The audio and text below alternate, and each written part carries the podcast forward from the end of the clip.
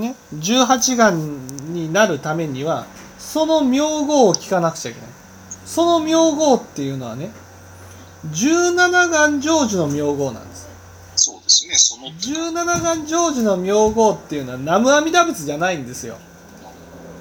ね。これは十方豪者がの諸仏如来がねその三段しているところの名号なんです。三段してるっていうことは教えを説いてるってことなんです。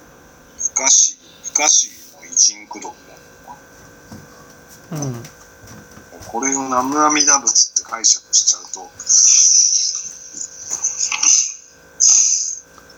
説法なんですよ。説法。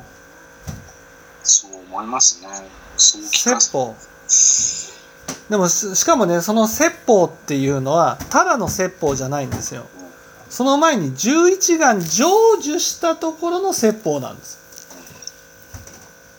11願成就っていうことはね本当に真剣になってね自分の中にいただいたその仏心のように自分もなろうと。清らかな心になろうと。仏になろうと。一生懸命求めていかないとならないんです。ね。いやー私たとえね阿弥陀仏に救われたとしてもいやー私の心があの仏様のような心にとてもとてもなれるはずはないと。だから初めから努力しないと。そんな人はね症状樹じゃないんですよ。いや、その症状樹、症状樹じゃないはおろか、うん。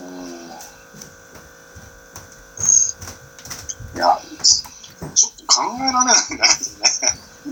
そううん。症状樹ではないでしょう、少なくとも。うん。でも、そこ以前の問題のようなもん。ですけどね。そん。なことあり